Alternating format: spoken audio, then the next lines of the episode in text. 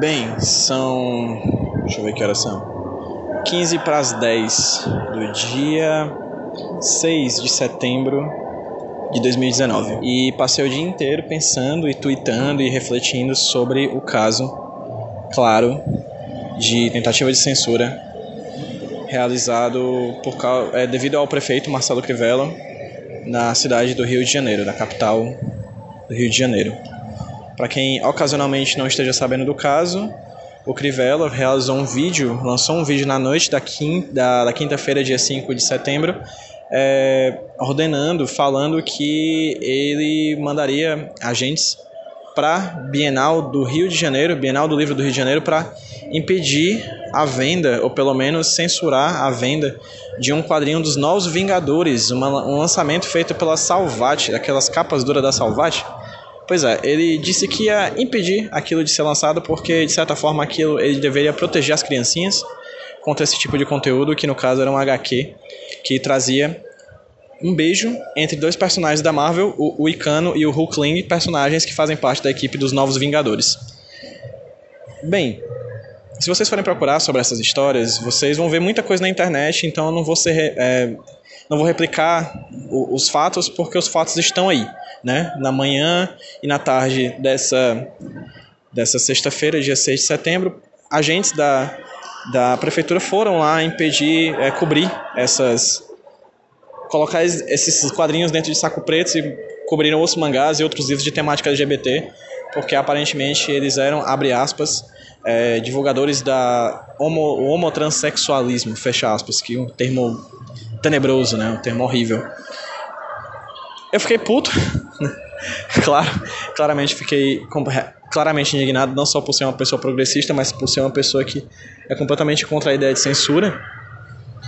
E os motivos são os mais banais possíveis, né? Porque convenhamos, quando um governo ele opta por seguir uma pauta moral e uma pauta moral conservadora e que bate nessas teclas para causar estardalhaço na mídia, o único motivo de, desse é claro: o gestor não é bom o suficiente para criar notícias positivas sobre sua própria gestão, né? Se você chega ao ponto de tornar a censura de um quadrinho ou de vários quadrinhos de temática LGBT é, como uma pauta do seu governo, é porque necessariamente você simplesmente é incompetente o suficiente de fazer coisas boas para virar propaganda. Você acaba fazendo coisas para sua própria base governamental, no caso de, enfim, religiosos ou de bolsonaristas ou de é, pessoas que aplaudem os mandos e desmandos dessa extrema direita tacanha e burra e estúpida que faz parte do nosso do que há de mais alto, infelizmente, do nosso poder executivo, seja nas prefeituras, nos governos ou na presidência, né? E partindo disso eu acabo chegando num outro paralelo com outro momento histórico dos quadrinhos mundiais. Eu fiz até uma thread no Twitter sobre isso, sobre o caso clássico, que acho que quem estuda minimamente sobre a história dos quadrinhos já deve ter se encontrado, que é o caso do Comic Code Authority, que foi todo um procedimento, na verdade fruto de um momento muito parecido, inclusive, que o Brasil está vivendo hoje. Né? A gente tem é, ali na década de 50, mais especificamente no ano de 1954, o lançamento de um livro chamado The Seduction of the Innocent, né?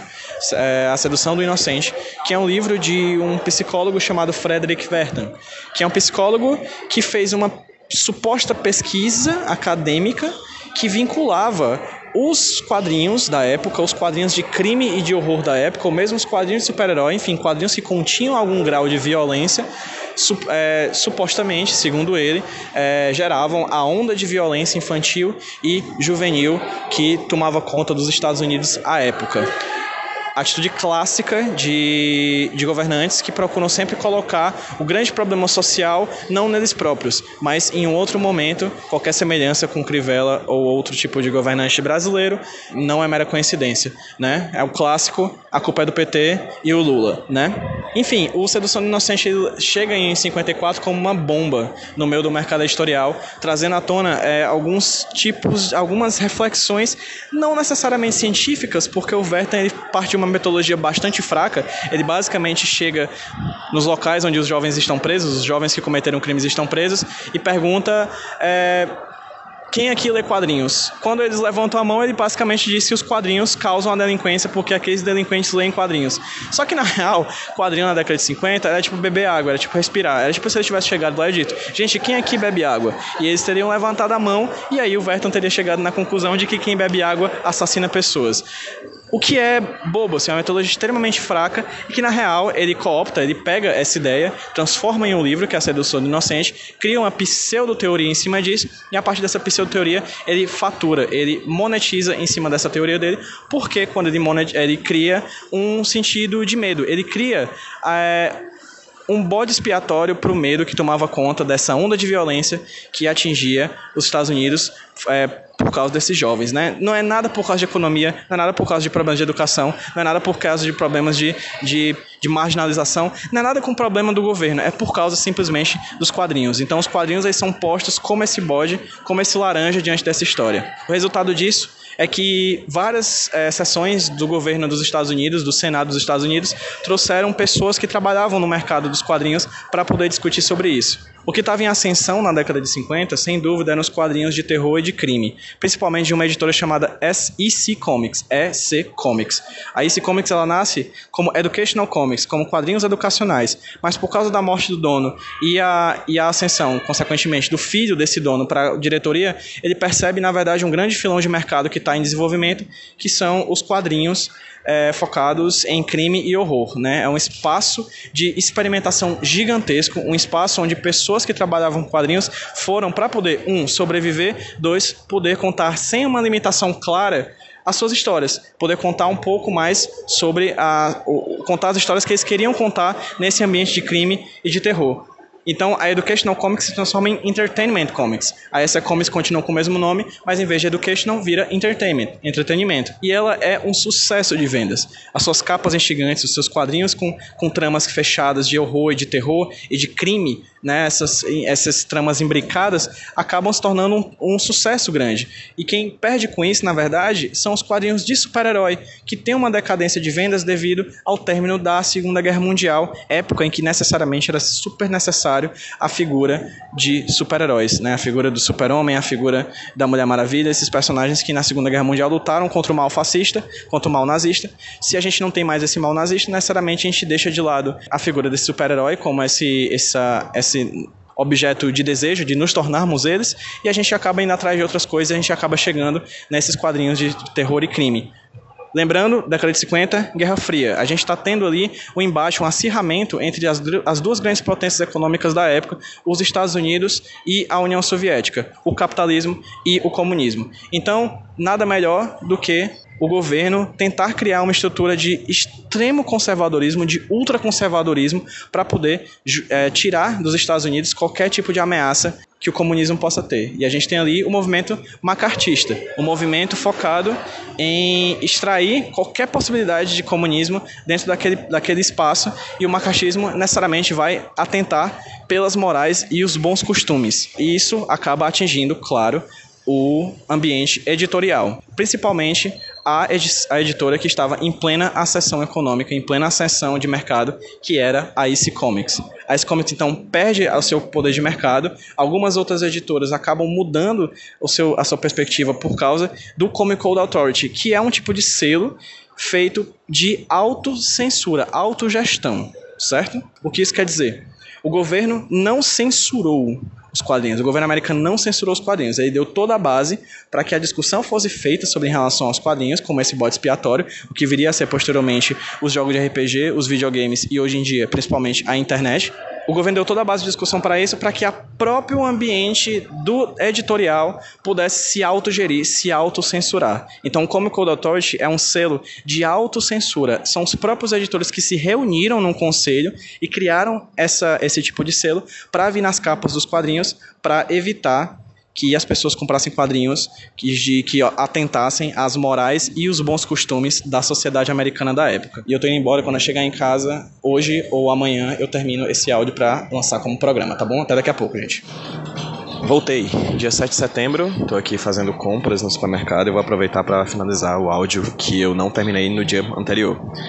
Bem, eu tava falando sobre o Comic Code Authority, como ele era um selo que era colocado nas capas dos quadrinhos da época para demonstrar quais eram os quadrinhos que faziam parte, que não atentavam e os que é, não atentavam às morais dos bons costumes e que, consequentemente, com o passar do tempo, com o passar da consolidação do Comic Code Authority, os quadrinhos que não traziam esse tipo de selo eram os quadrinhos que automaticamente a população imaginava que atentavam as morais e os bons costumes da época. Isso rendeu imagens lamentáveis, né, como a queima de, de quadrinhos em pilhas, né, uma coisa que lembrava bastante é, outros momentos de, de, de, trevas assim da nossa, da nossa cultura, do nosso, da do nosso mundo, né. É, aparentemente, é, a queima de livros ou queimas de objetos culturais são momentos muito específicos de alguns momentos históricos da nossa, da nossa da humanidade, assim, da nossa cultura, da nossa história, que representam o ápice de movimentos é, de medo, de, de angústia social e de, enfim, de movimentos sociais que são cooptados a partir do medo para fazer verdadeiras barbáries contra seres humanos né? Sei lá, de queimar as bruxas, queimar os livros, queimas a, a essas ideias, né? Porque livros representam ideias, né? Quadrinhos representam ideias, enfim, obras, discos representam ideias, obras representam ideias. Então, se você queima aquelas coisas em praça pública, você consegue um número razoável de pessoas, um grupo razoável de pessoas reunidas com o intuito único, exclusivo de queimar aquele tipo de produção, é porque realmente você está demonstrando um dissabor, né, uma raiva, enfim, simboliza uma, uma, uma angústia social muito grande, né? É, tinha alguns vendedores de banca de revista que quando recebiam quadrinhos que não tinham o código do, do o selo do Comic Code Authority, eles eram instigados a queimar ou jogar fora aqueles quadrinhos ou não mais vender, porque havia é, boicote e mesmo ameaça de queima das bancas de revista que até então eram o principal vetor de venda dos quadrinhos nos Estados Unidos, certo? Então é, foi um ambiente de pura treva. O Vertan lucrou muito com isso, porque ele foi o cara que conseguiu cooptar em um livro um inimigo comum àquela sociedade que estava à procura de um inimigo comum, né? É uma sociedade com muito medo, com muito medo, com muita bu com busca pela, pela, por um inimigo comum para que pudesse canalizar todo o seu ódio, toda a sua raiva, todo seu, é, a, a, raiva e ódio frutos desse medo é, fomentado pelos seus governantes, né, e também pelos, pelo, pela época, assim, pelos meios de comunicação da época. É, eu lembro muito de uma cena em específica, que eu não vou lembrar exatamente como é a cena, mas eu lembro que no, num, num filme chamado Tiros em Columbine, do Michael Moore, né, um documentário sobre o caso dos, do, dos dois jovens que causaram um massacre em uma escola em Columbine, é, como existe um trecho do, do, do, do filme em que a gente tem uma fala do Marilyn Manson, o cantor Marilyn Manson, em que ele, fa ele foi um bode expiatório do, do, dessa, desse caso, por causa da de que os meninos ouviam as músicas dele, né? E por ouvir as músicas dele, automaticamente, é, algumas pessoas pegaram isso. Claramente, ó, é, acho que é uma coisa, é uma, é uma coisa que eu, eu, gosto muito de uma tira do André Dahmer, que ele fala o seguinte: as pessoas que têm discurso de ódio, que cooptam o discurso de ódio, têm ódio. Mas as pessoas que criam o discurso de ódio não têm ódio, têm planos, certo? Então, se você está as, os, as pessoas que têm capacidade de entender que não é uma música que consegue influenciar uma pessoa para a, a, um, a, um, a um realizar um massacre, é, as pessoas sabem que isso não acontece e por saberem que isso não acontece, elas criam isso, essa narrativa, exatamente para tirar das próprias costas suas responsabilidades. Isso é o que eu acho mais interessante em movimentos conservadores, é, ultraconservadores atuais e de sempre, assim.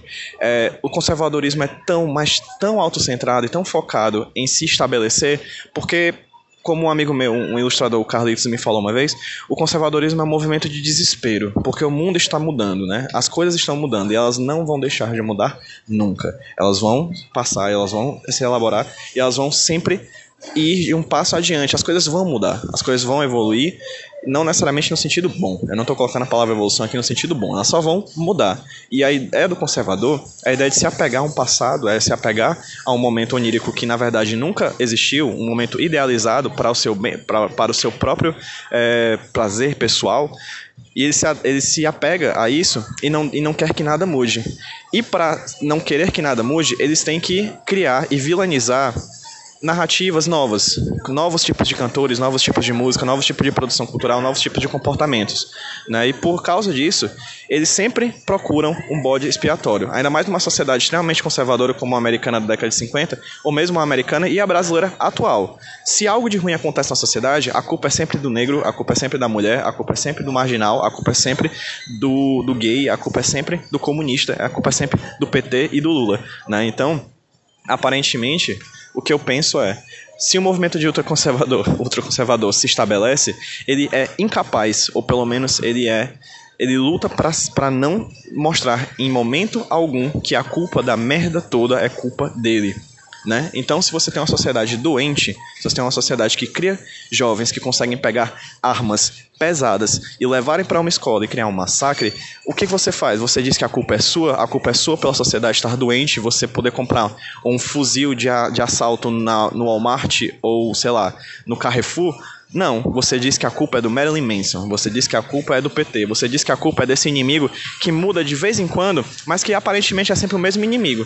Porque se você não consegue ter a sua própria culpa, você coloca a culpa no outro. Então você impede esse outro de ser quem ele pode ser, né? Você procura criar esse vilão para que ele, quando ele for destruído a gente consiga encontrar um vilão novo.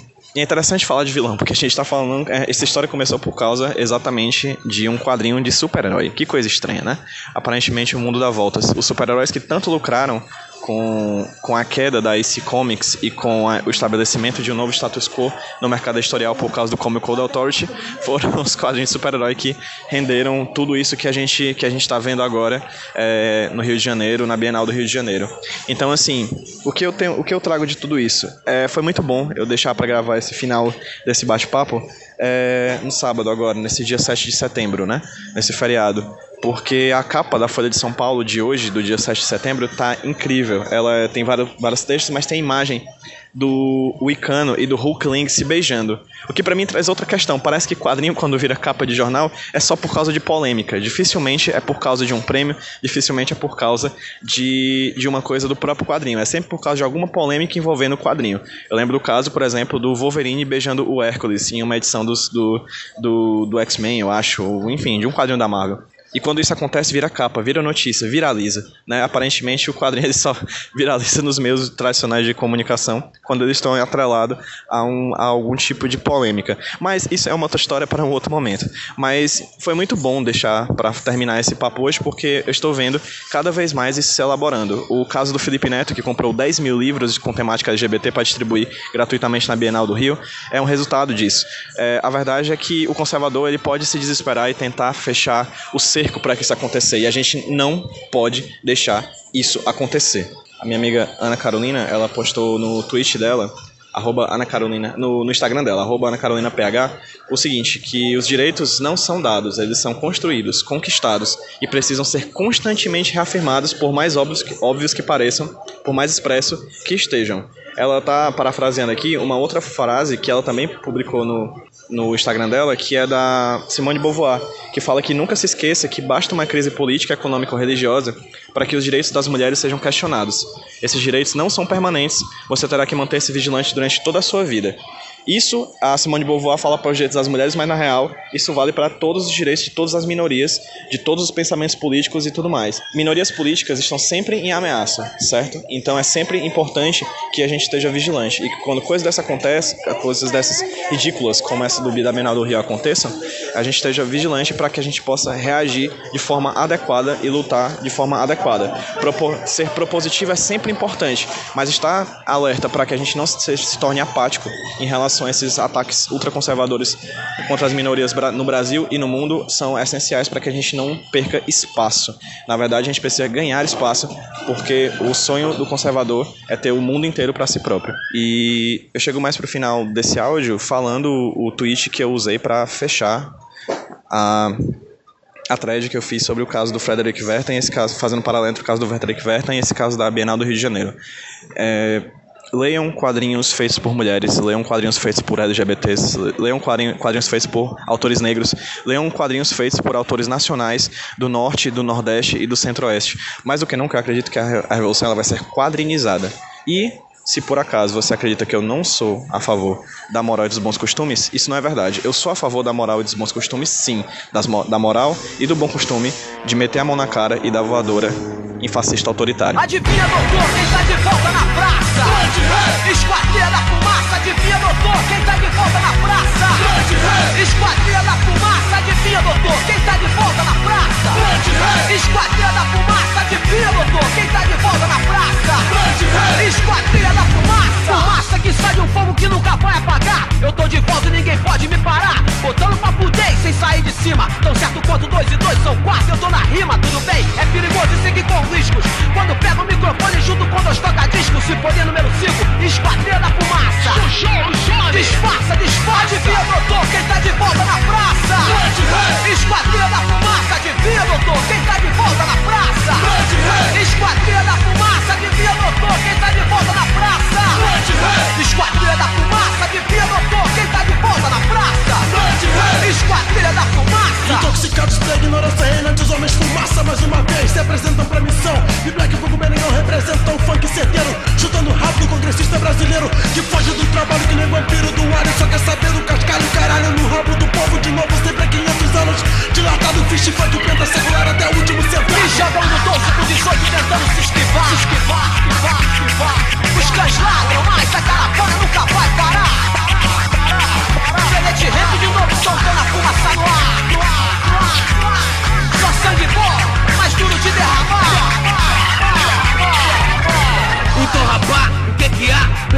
na área que disse que Ninguém vai me tirar o trono, eu vou tirar seu sono com um som que você nunca vai imitar.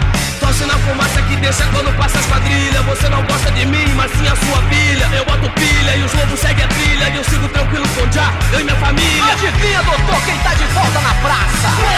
Esquadrilha da fumaça, adivinha, doutor, quem tá de volta na praça? Plant Rei! Esquadrilha da fumaça, adivinha, doutor, quem tá de volta na praça? Plant Rei! Esquadrilha da fumaça, adivinha, doutor, quem tá de volta na praça? Plant Esquadrilha da Fumaça!